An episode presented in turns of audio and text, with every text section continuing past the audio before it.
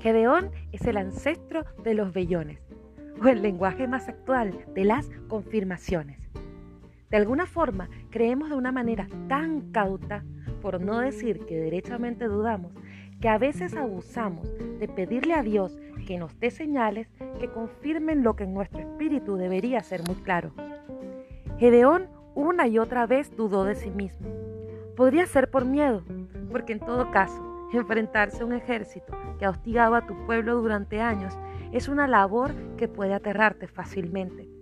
Pero cuando es Dios quien te envía, ¿a qué le temes?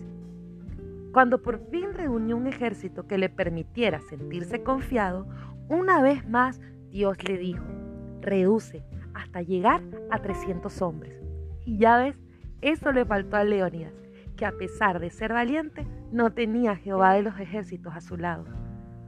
No es sobre quién eres tú, ni sobre tus logros, ni sobre tus fuerzas. Dios necesita personas débiles, humildes, sencillas, pero apasionadas con que Dios tiene todos los recursos en su diestra para sustentar lo que te envió a hacer. Papá no se enojó porque Gedeón le pidió muchas confirmaciones. Lo llamó hombre valiente, aun cuando sabía que estaba muerto de miedo. Dios ve en nosotros lo mejor y de llamarnos como Él nos mira, debemos aprender a mirarnos con esa perspectiva. Dios mismo confundió al enemigo y a Gedeón le entregó la victoria prometida, no con sus recursos, sino con su corazón, que fue transformado por la fe.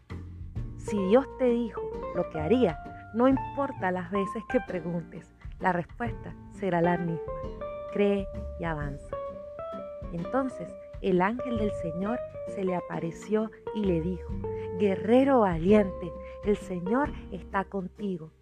Señor, respondió Gedeón, si el Señor está con nosotros, ¿por qué nos sucede todo esto? ¿Y dónde están todos los milagros que nos contaron nuestros antepasados? ¿Acaso nos dijeron, el Señor nos sacó de Egipto, pero ahora el Señor nos ha abandonado y nos entregó en manos de los madianitas? Jueces 6, 12 y 13. Gracias y paz.